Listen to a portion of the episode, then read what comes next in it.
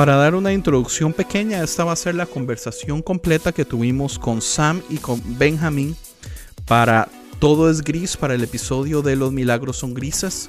La conversación es como de unos 40 minutos y en ese podcast apenas saqué arribita de unos 10 minutos de conversación y está demasiado buena. Entonces este episodio ha estado exclusivo para Patreon todo este tiempo, pero entonces ahorita está saliendo aquí en, en conciencia para no saturar el feed de Todo es Gris con esas entrevistas también las voy a estar sacando en conciencia. Eh, no sé qué más, los dejo con Sam y con Benjamín acerca de milagros y sobrenaturalidad. Fuimos como el gato de Schrödinger. Eh, sí, exactamente. ¿Cómo sé que ya está grabando? Ya, está arriba, está arriba. Sí, ya sale, ya sale. Oh, okay. Yo pensé que estabas grabando en local, por eso no, te dije también, nada. yo también. Sorry. Bueno. No, está bien. Sam y Benjamin del podcast Catálisis Maes, ¿cómo están? Muy bien, qué gusto estar por acá, qué gusto saludarlos. Estamos muy padre aquí en México, estando con ustedes. Ah, me toca a mí. Tranquilo, yo. Bueno, Sam y Benjamin, Sam y Benjamin, los dos hicieron la escuela de sobrenaturalidad de Bethel aquí en Reading, California, y se conocieron ahí en la escuela, pues nos pudiesen contar cómo fue esa experiencia de conocerse, eh, quién buscó a quién, quién habló primero, este, quién miró feo al otro, si nos cuentan un poquito de Yo eso. puedo, yo puedo contar que creo que creo que sí nos conocimos, o por lo menos nos vimos el primer día de clases, y yo iba con un amigo mi- mío muy cercano, y nos conocimos y le dije, no podemos ser solamente amigos de mexicanos, porque si no, nos vamos a quedar juntos y nunca vamos a conocer a nadie más. Entonces, nos conocimos el- en la escuela, pero es una escuela muy grande, entonces la verdad es que no estábamos en los mismos círculos. Fue hasta después que salimos, de hecho, estuvimos en un grupo juntos, Benjamín y yo, y nos conocíamos, éramos, o sea, éramos conocidos. Fue hasta que regresé, o bueno, hasta que regresamos, que los dos empezamos escuelas eh, con el mismo currículum que, que Betel, que fue como que ya empezamos a, a conectar un poquito más intencionalmente. Sí, no era que nos viéramos feo, ¿no? Pero era como que estábamos simplemente en diferentes etapas y círculos, pero ya regresando fue como, o sea, yo sé quién eres y sé qué es lo que has hecho, entonces vamos, y vamos hacia el mismo lugar, entonces vamos a conectar. Ok, eh, ¿por qué no presentan un momentito sus escuelas con sus nombres? Pero primero, ¿cuál es la diferencia entre eh, sus escuelas de sobrenaturalidad y Hogwarts, la escuela de Harry Potter? Eh, no hay equipo de Quidditch, este, tampoco es gratis. Son las únicas dos diferencias que hay. Y, como dijo Benjamín, No usamos varita mágica, que es una decepción, pero me gustaría No tienen ninguna, no tienen ninguna cámara secreta, no tienen ninguna piedra Pues- filosofal, nada de eso. pues si es secreta, estaría difícil que nos Que enteráramos. O que te lo dijera. Oigan, Ah, entonces sí hay, puede que haya.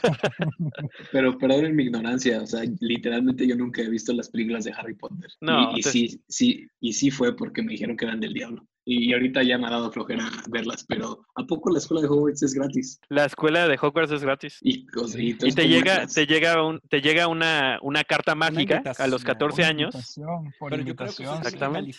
Sí. Yo creo que Sí, exacto. Que- como que todos van también. A mí sí me llegó pues- Benjamín. No sé si. Pues con razón, yo no sé. Pero sí, entonces nuestras escuelas también hay una aplicación que tienes que llenar porque no aceptamos a cualquiera.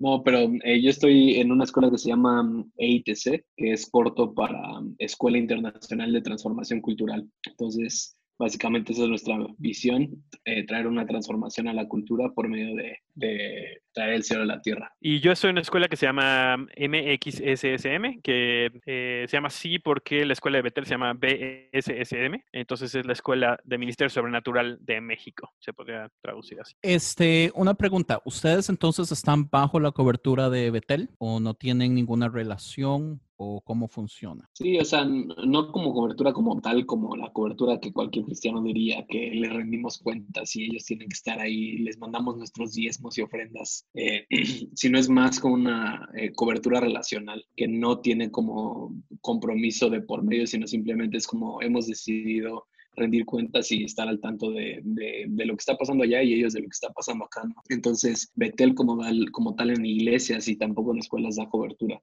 sino simplemente allá mucho la cultura es relacionalmente conectar con gente. Entonces, por lo mismo que estuvimos ahí en la escuela, ahorita conocemos gente que desde que estamos nosotros se quedó a cargo de departamentos o de, de, de lugares, entonces, pero sí tenemos conexión con, con la iglesia y con un departamento que existe ahí que literalmente se dedica a ayudar y a, plantar escuelas en todo el mundo del Ministerio Sobrenatural. Perfecto. Se, se, pudiese decir entonces que básicamente ellos prestan como su nombre para que los represente, pero ustedes tienen total independencia de, lo que quieran hacer. Es que ninguna de las dos escuelas se llama Escuela de Betel de lo Sobrenatural, ¿no? Entonces, no, por así decirlo, no utilizamos la marca, aunque estamos asociados y aparecemos, tienen un directorio de todas las escuelas eh, sobrenaturales y eh, somos parte de eso. Y como decía Benjamín, nos conocen allá, tenemos buena relación, etcétera. Entonces, eso es más bien una cuestión como de ir hombro a hombro y de ellos poner a, nuestra disposición sus recursos, eh, tanto de material como de gente, líderes, etcétera, este, para para que nosotros logremos a cabo lo que estamos haciendo aquí en la escuela. Pero también, como dan tanta libertad, sí nos hemos enterado de algunos lugares que literalmente sí dicen, somos la escuela de Betel aquí en Rusia o lo que sea, y pues trae problemas, ¿no? Porque pues no, no es lo que pasa, pero, pero me gusta porque esa es la libertad que existe cuando en otros lugares son más rígidos o a lo mejor tendrían más control sobre eso. Pero bueno, siempre ayuda a tener, siempre ayuda a tener el, el nombre detrás, ¿no? Y además cuando se está empezando a una iglesia tan grande como Betel da mucha influencia, ¿no? Y presentarte como parte de eso, pues daría, a mi parecer, daría mucha, eh, te daría mucha influencia para empezar, o no lo ven de esa manera. Para empezar, pero el punto es saber si terminas. O sea, sí, para mí es, es, lo mismo. O sea, creo que, no sé, Sam, creo que tú, siento que tú lo puedes decir mejor que yo.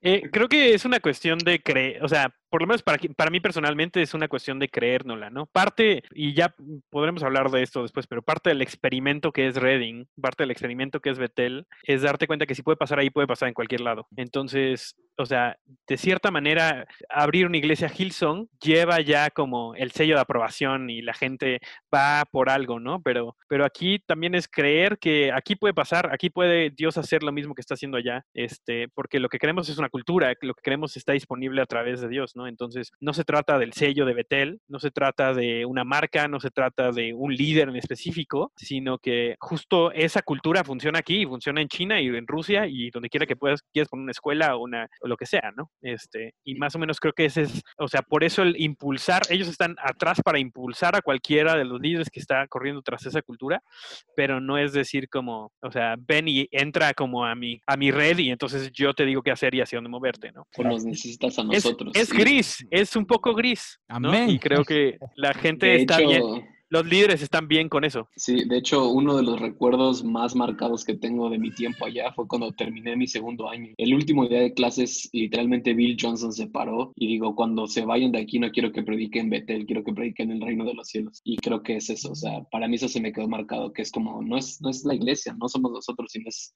nosotros simplemente hemos sido eh, forerunners, hemos sido pioneros de, establecer el reino y estas fuerzas sobrenaturales, pero no somos nosotros, sino es simplemente algo que cualquier cristiano tiene acceso porque Jesús lo dijo. Bueno, eso, es muy importante lo, lo, que acabas de decir, acotarlo, ¿no? Dejarlo claro de que ellos mismos lo ponen desde un principio de esa manera, ¿no? De que no, no es necesario de que se haga así, vayan con mi nombre por delante y me parece muy importante que lo diga. Y yo pienso que trae a la primera pregunta que es enfocada, digamos, eh, Sammy Benjamín... Uh, nos conocemos nosotros desde hace tiempo, de hecho somos hosts de un mismo podcast también que se llama Sinergia Random. Entonces estos temas lo hemos hablado varias veces, mi pregunta no va a ser sorpresa para ellos, pero ¿creen ustedes que tal vez esta cultura de sobrenaturalidad, de sanidades, de Betel, tiene algo que ver por el hecho de que tal vez ellos son un poco íntimos en su relación como iglesia y en su relación con Dios? Eh, si tomamos en cuenta, por ejemplo, mi teoría loca esta cuántica de, de cómo un observador puede cambiar la luz de actuar como ondas, actuar como partículas. El hecho de que mucha de este tipo de cultura no está pensando en fama, no está pensando en viralidad, no está pensando en, tratar de, presumir cosas. Entonces esa intimidad hace que sea más fácil que existan, por ejemplo, lo que son sanidades o milagros o, o cosas especiales. Porque yo pienso que Betel es muy particular en esto, aunque sí yo sé que muchas iglesias predican sanidades y supernaturalidad, yo siento que pocas tienen el, el efecto que Betel tiene pues mundialmente, o sea, el hecho de que Betel sí se conoce mundialmente por este tipo de cosas. ¿Tiene lógica mi pregunta? Sí, yo, sí, de hecho, el experimento, ¿no? De la doble rendija, que es como cambiar la forma en que se manifiestan los fotones. Correcto. Em, y creo que literalmente, o sea, literalmente creo que es así. Y creo que algo de lo que hace Betel es y, es algo que yo siempre digo, ¿no? Como tú ves a Dios va a definir cómo vives tu vida. Entonces, creo que, y, y, te va a gustar, ¿no? Porque o sea, si tú tomas la Biblia puedes justificar cualquier cosa, pero creo que lo que ha hecho Betel, a diferencia de otras iglesias, y no, lo que, no que lo que hagan las otras iglesias esté mal, pero creo que se han enfocado en la simplicidad del Evangelio, que fue lo que hacía Jesús, que Jesús sanó a los enfermos, limpió a los leprosos, resucitó muertos y estableció el cielo en la tierra. Cuando los discípulos le preguntaron qué, qué tenían que hacer o cómo debían orar, era como, traigan el cielo a la tierra y cuando fue la comisión, o sea, fue como de vayan, salen enfermos, resuciten muertos y, y para mí, o, o, mucho de eso es que también Jesús dijo que íbamos a hacer cosas más grandes. Entonces, creo que sí literalmente tiene que ver con esa teoría cuántica que dices que hay una mayor manifestación en ese lugar porque creen que puede ser posible y porque intencionalmente van detrás de ello. Entonces, no, creo que para mí no sería tanto como que porque tienen una mayor intimidad con Dios o porque son más cercanos a Dios, simplemente creo que, o sea, creo que piensan que puede ser posible porque Dios lo dijo y entonces lo creen a diferencia de muchas, eh, eh, a lo mejor denominaciones o muchos cristianos que piensan que los milagros son difíciles o que piensan que tienes que trabajar por tus milagros. Entonces creo que literalmente ellos han experimentado eso porque creen que es posible, lo intentaron y vieron que resultaba, entonces fue como, ah, vamos a seguir haciéndolo. Y, y, 20 años después, porque, eh, o sea, creo que eso es algo que mucha gente no sabe, o sea, Bill Johnson y, todo el equipo de Betel llevan haciendo esto por 20 años no es como que se volvieron famosos y entonces lo empezaron a hacer, sino han cultivado esta cultura por 20 años y apenas ahorita se hicieron famosos, que, que fue la segunda parte de tu pregunta, ¿no? Es como, sí, yo no creo que hayan buscado ser famosos, sino eso fue una consecuencia. Y es lo mismo, no creo que Jesús hubiera querido ser famoso, pero cuando se manifiesta el reino, te vuelves famoso.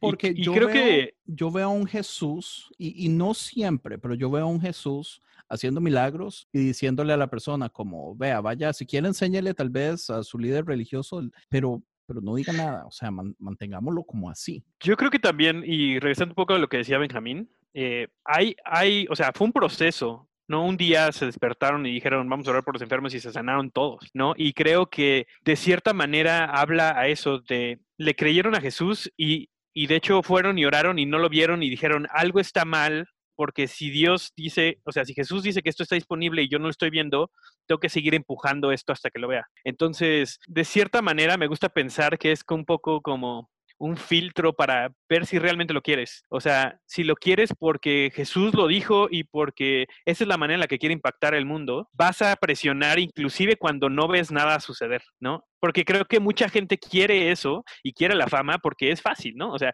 si yo mañana me paro enfrente de Donald Trump y le doy una palabra profética o le sano una úlcera que tiene, wow, imagínate, imagínate el, poder que me da y, la fama que me da. Pero el poder ver a la persona que tengo al lado de mí y saber que, eh, que la voluntad de Dios para su vida es que sea sana y, que de todas maneras, si se sana, tal vez, o sea, lo que va a cambiar va a ser la vida de la persona. Yo voy a seguir igual, ¿no? Pero voy a participar junto con Jesús, voy a seguir presionando, ¿no? Y, creo que a veces, y se habla mucho de esto porque ahorita le dicen ellos, tenemos un cielo abierto, ¿no? Y Reading es un lugar raro. Ah, en los, los este, irlandeses le, le, dicen eh, un thin place, ¿no? O sea, un lugar delgado en donde parece que el cielo y la tierra como que... Y, sí, la verdad es que es un lugar raro, o sea, o sea, pasan muchas cosas sobrenaturales que yo solamente he experimentado ahí, pero creo que es porque han, han perseverado en ir tras cosas que creen que Jesús dijo que estaban disponibles y que no se cansaron hasta que las vieron. Entonces, oraron años y años y años y años por cáncer, no vieron nada, hasta que de repente empezaron a ver lo que llaman ellos breakthroughs, ¿no? le empezaron a ver victorias y dijeron, vamos a seguirnos y ahora son conocidos como un lugar, los cuartos de sanidad tienen muchísimos casos documentados de gente que se ha sanado de cáncer porque fueron y oraron por ellos, pero fue un proceso de primeramente creer y después de eso accionar hasta que lo vieron y vamos a seguir orando, no porque no lo vimos una vez, vamos a dejar de orar, sino vamos a seguir orando hasta que lo veamos, ¿no? Y creo que eso te hace enfocarte en lo que, lo que es correcto, porque no puedes, híjoles, no puedes, no puedes alcanzar eso y no puedes seguir orando eh, falla tras falla si realmente no lo crees, ¿no? Y creo que eso es lo que posiciona a la gente en el lugar correcto para recibir esas cosas de manera correcta. No sé si eso tenga sentido. De hecho, uno de, o sea, para terminar con esto, o sea, me encanta porque uno de mis testimonios favoritos es como cuando, o sea, y muy resumido, Dios le dijo a Bill Johnson, te voy a usar para la sanidad y específicamente te voy a usar para sanar cáncer. Y tiempo después su papá se enferma de cáncer y se muere de cáncer. Y tú crees que no oraron por él y, y, eso fue impactante, pero lo cuenta Bill, ¿no? Y dice, ahí tuve una decisión de decir, Dios, eres un mentiroso, me acabas de decir que vas a sanar a la gente de cáncer y mi, y mi papá se acaba de morir de cáncer. Pero, pero en ese momento que dice, que dice Bill, es como, no, tú me prometiste eso y mi, mi situación actual no va a definir quién tú has hablado y quién dices que eres. Entonces, eso pasó, no sé hace cuántos años se murió su papá, más de 15, 20, y hoy en día está viendo esa promesa, porque es, como decía Sam, no, no se definió por esa cosa, y es lo mismo, a lo mejor si se hubiera muerto un congregante, pues es como de, ah, pues ni modo, no se murió, que se vaya con Dios, pero fue su papá que se murió de cáncer tiempo después de haber recibido esa palabra. Este, tengo una pregunta, ah, pero una pregunta muy personal. Este, ¿cómo, si bien es cierto que los, los cuatro que estamos aquí hablando conocemos del Evangelio, este, en, en lo personal he experimentado milagros, he sabido de la presencia del Señor, o sea, para mí es algo normal este tema, esta, digamos, ese tópico, eh, hablar en este tipo de lenguaje, pero ¿cómo le explicarían ustedes a una persona no creyente que es testigo de un milagro, de algo sobrenatural? ¿Cómo le explican a alguien que no es, eh, no es lo que ellos conocen, digamos, lo, lo llamarían brujería, este, lo llevarían por esa parte al no conocer todo lo que nosotros sabemos como cristianos? ¿Cómo explicarían ustedes a una persona no creyente que lo que está sucediendo es por el poder del Espíritu Santo y por el poder que se ha dejado a nosotros por medio de, del Espíritu Santo. Pues para mí sería como, o sea, porque, y, justo hoy, estaba dando una clase en nuestra escuela de Ministerio Natural y, y, hablaba de otro tema, pero, o sea, les decía que estamos hablando de la profecía y de los dones y les decía que, o sea, también hay gente que, o sea, hay cosas sobrenaturales que suceden y que la gente tiene acceso, pero lo que define si es Dios o no es el espíritu o o el vamos a decirlo así, el sabor que de boca que dejan la gente. Entonces, para mí un punto principal sería, la, o sea, y, no sé si tú has estado involucrado en brujería o, te puedo asegurar que la gente que está involucrada en brujería o la adivinación o todo eso, el trasfondo de eso es la manipulación. El hecho de que tú vuelvas, el hecho de que tú pagues dinero, el hecho de que estés atado y entonces hay una dependencia de eso. Pero el espíritu de Jesús es un espíritu de libertad y, aún lo vemos en la Biblia. O sea, Jesús oró por, una de mis historias favoritas es la de los leprosos. O sea, Jesús oró por leprosos, oró por 10, 10 sanaron, pero solo uno regresó para Jesús. Y no después de eso dijo, ah, no regresaron, que se vuelvan a enfermar, ya. No, sino Jesús dio ese amor libre. Entonces, para mí sería como, es lo mismo, es como, y, y algo que siempre digo es, los milagros revelan quién es Dios, pero no significa que lo conoces. Entonces, los milagros o lo sobrenatural no es, a diferencia de lo que muchos otros piensan, no es mi truquito bajo la manga para que creas en Dios si no es una cosa para decirte, este es mi Dios, pero lo quieres conocer. Entonces creo que para mí una persona sería decirle como de, esto que acabas de, experimentar es quién es Dios, pero eso no te va a acercar a Él, tú tienes que decidir experimentarlo, ¿no? E incluso en nuestra iglesia, aquí donde vivimos, eh, me acuerdo de un testimonio de uno de los pastores que oró por una señora con cáncer en su iglesia, la señora se sanó y no regresó a la iglesia. Y un día se la encontró en la calle y le dijo, oye, ¿qué onda contigo? Y fue como, ah, no, pues ya, ya me sané. Y es lo mismo, es como de, y ese es, para mí ese es Dios, porque es como de, te da la libertad, te sana porque te ama, no porque quiere controlarte. Entonces, para mí, a una persona le diría como, sí, ¿qué, qué fue, cómo te sentiste? ¿Qué fue lo que sentiste con esto? Y, y yo no la puedo obligar, yo solamente le diría como, ¿quieres conocer a este Dios? Está abierto para ti y tiene de esto muchísimo más. Qué bueno. Sí, yo pienso que eso, eso que dices es muy importante, el hecho de, de dejar la puerta abierta y de no manipular, ¿no? Porque eh, es muy cierto que brujos, brujas, hechiceros, pues la mayoría, no la mayoría, todo el tiempo lo hacen con un trasfondo negativo y siempre es de buscar eh, que dependas de lo que ellos están haciendo por el contrario. también cristianos. no lo quería decir, pero... Yo no lo, no lo quería decir, no lo quería decir, no lo quería decir. No, pero, pero y, y, de hecho Chris Baloton lo dice así, que es un, el profeta de ahí de Betel, dice que muchos se mueven en un espíritu de, de brujería o de manipulación cuando hacen eso. Y, y yo estoy súper en contra de eso, es como de, y, y, muchas cosas, ¿no? Como si te murieras el día de hoy, te vas o si, si no vienes a Dios, entonces esa enfermedad va a regresar. Es como, no, ese no es Dios no trates de manipular a la gente para que regresen a Dios porque no lo van a hacer. Qué bueno. Ahora, ¿qué le dirían ustedes a las personas que dicen que tratar de enfocarse mucho en lo sobrenatural tal vez le quita la importancia de los milagros de las cosas comunes? Eh, tal vez un modo de de cómo es muy fácil tal vez una persona eh, por, por el mismo, la vida viciosa que tenemos nosotros, como, como que las cosas no nos empiezan a satisfacer y queremos más y queremos más, como, como la droga tal vez, al hecho de que digamos, cuando estamos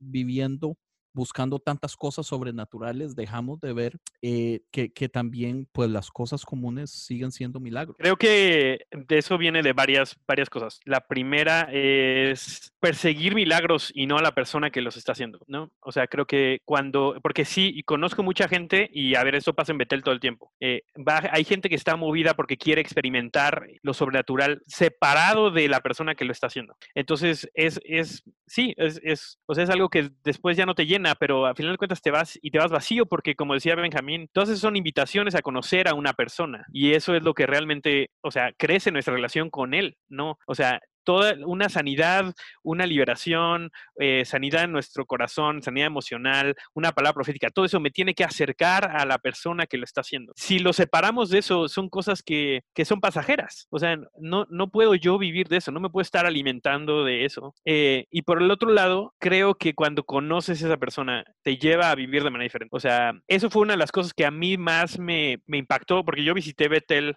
antes de ir a la escuela y me quedé con una pareja. Él, él trabajaba en un Lowe's, ella trabajaba en una escuela, gente normal, común y corriente que había hecho la escuela, que amaba a Dios, y la manera en la que ellos se movían en la profecía, en la sanidad, en, en todo esto de manera tan natural fue lo que a mí me convenció, esto es real, porque esto no es, su vida no está separada en lo sobrenatural y natural, es, son dos cosas, es lo mismo, ¿no? O sea, y se puede ser una persona normal y moverte en lo sobrenatural y de todas maneras estar presente para, para el cumpleaños de tu primo y celebrar ahí y celebrar una buena comida y celebrar una buena copa de vino y, maravillarte que Dios sanó a alguien de cáncer, ¿no? Y, no, ponerle mayores grados de experiencia o decir Dios estaba aquí y aquí no. Y creo que es esta separación que tenemos a veces de lo, secular y lo sagrado, que en realidad todo es sagrado, porque Dios está presente en absolutamente todo, ¿no? Y ese es, ese es el cielo en la tierra, ¿no? O sea, eso es lo que queremos llegar, que Dios esté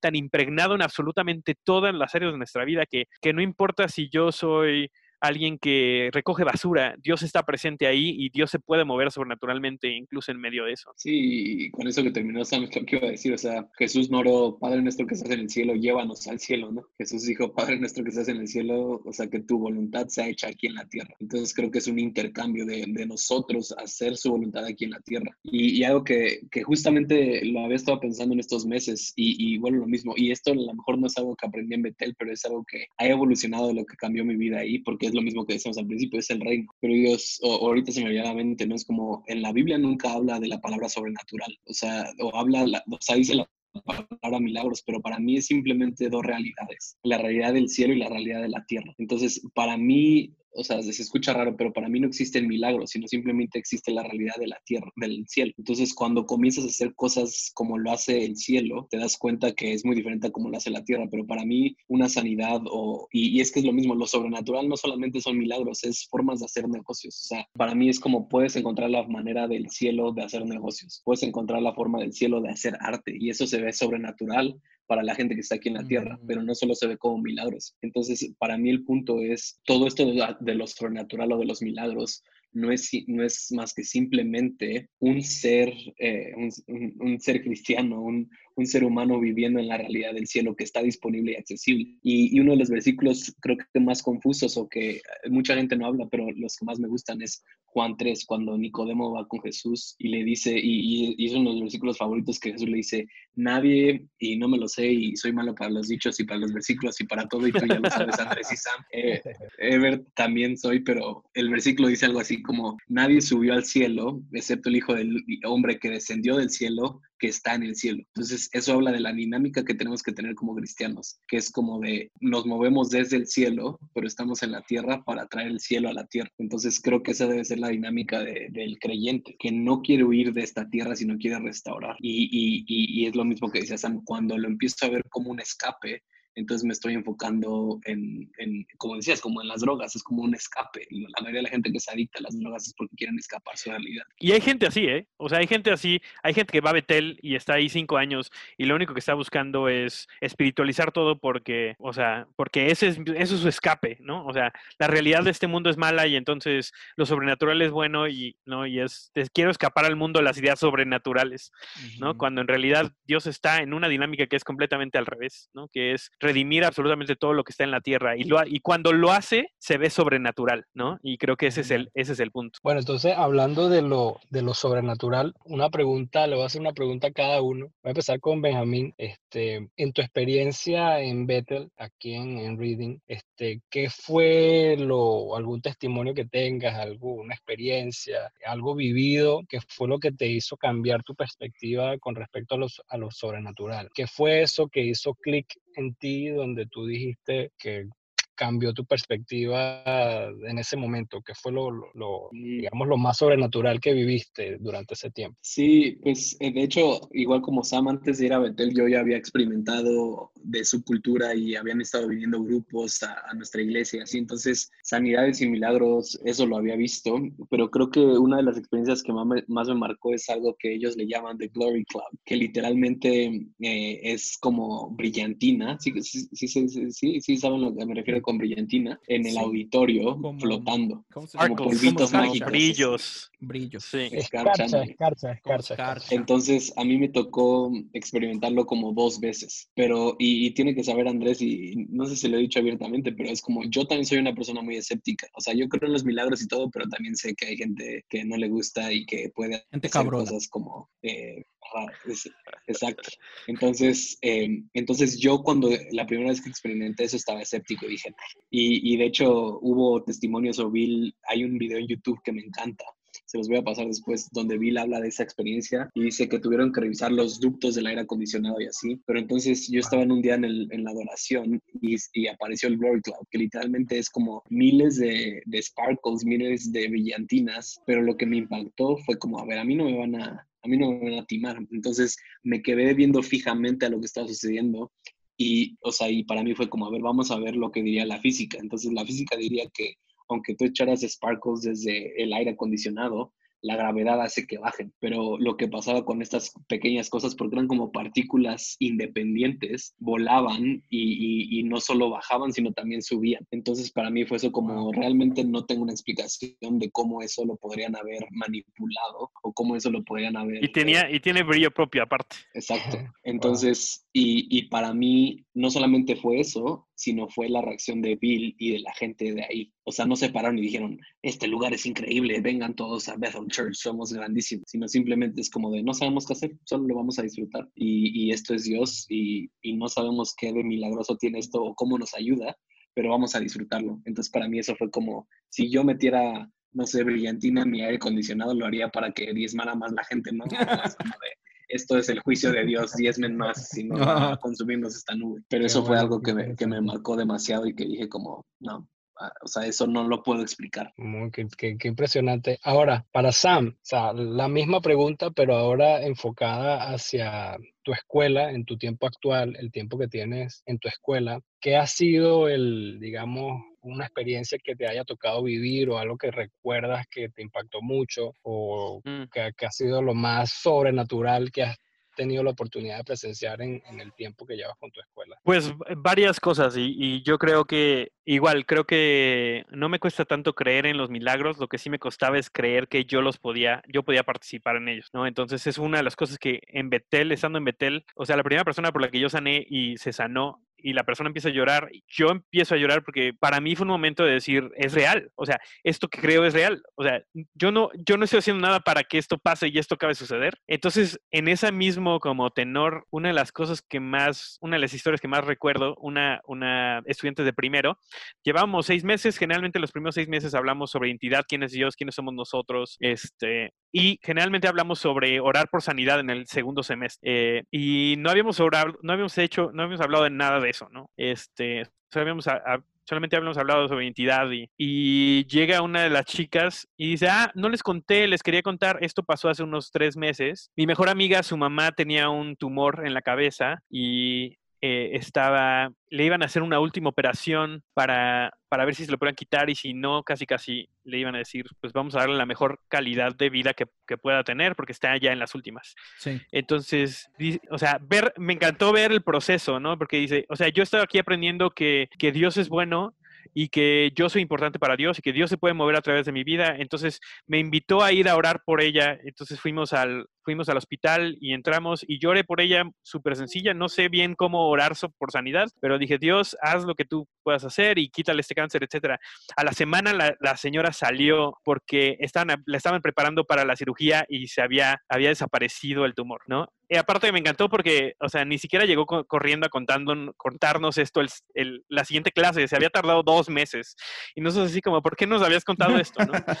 Pero, pero es lo mismo, como darnos cuenta de, esto funciona, esto es real, esto es, o sea, no le, no le dimos palabras mágicas, no le dimos una fórmula, ni siquiera le enseñamos, o sea, nada más fue de ella darse cuenta el tipo de Dios que tiene y cómo Dios la ve a ella tomó un riesgo y, y, de ahí salió un, o sea, un milagro muy real de una persona, o sea, no fue así de, ah, pues tenía dolor de cabeza, no estoy siendo, no estoy haciendo menos esos, pero un tumor en la cabeza es algo significativo, es, ¿no? Entonces, ver, ver eso y darme cuenta de, no solamente funciona conmigo, sino esto es algo que yo puedo enseñarle a otras personas para que se muevan en esto.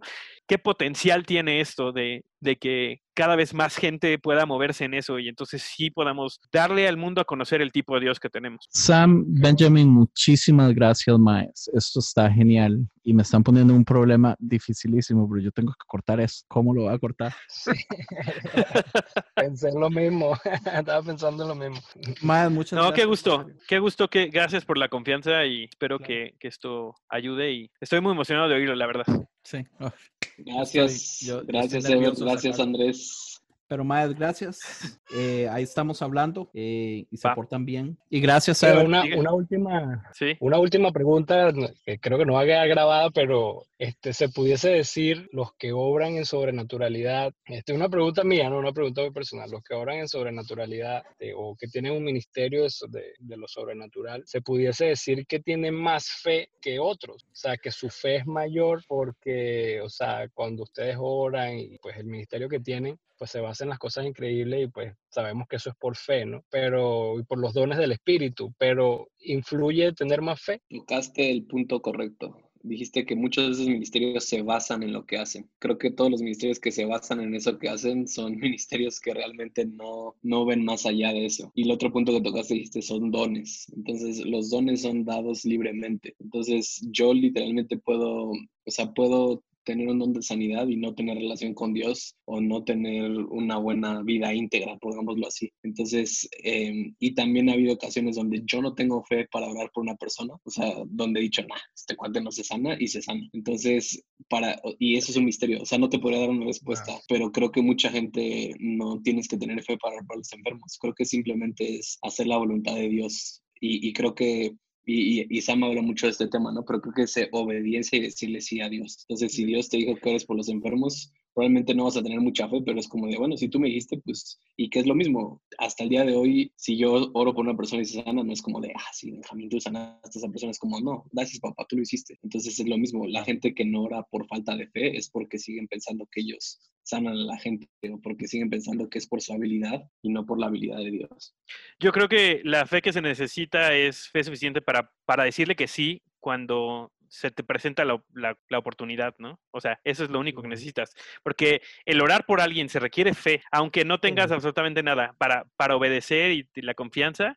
Y creo que es algo que sí hemos visto, y Benjamín me, me, corregirá si no lo piensas así, pero lo que creamos, lo que creemos de Dios y lo que creemos acerca de nosotros mismos afecta mucho qué tan efectivos somos en esto. O sea, y, y hay, hay, hay, o sea, hay excepciones a la regla siempre, pero si tú piensas que Dios solamente puede sanar a gente buena, ese es el tipo de Dios que Dios va a hacer a través de ti, ¿no? Y es, es y- inclusive si pensamos que Dios sana, pero no a través de gente como yo, entonces probablemente nunca me, me atreva a orar por alguien. Y dos, seguramente voy a, voy a decir, no manches, no lo va a hacer porque, o sea, Dios no usa gente como yo. Entonces, mientras creo que Dios puede hacer lo que quiera, pero creo que entre más alineamos nuestras creencias acerca de quién es Él y quiénes somos nosotros a lo que realmente Él piensa, esas cosas empiezan a ver muchísimo más consistentemente. Gracias. Qué Gracias. genial.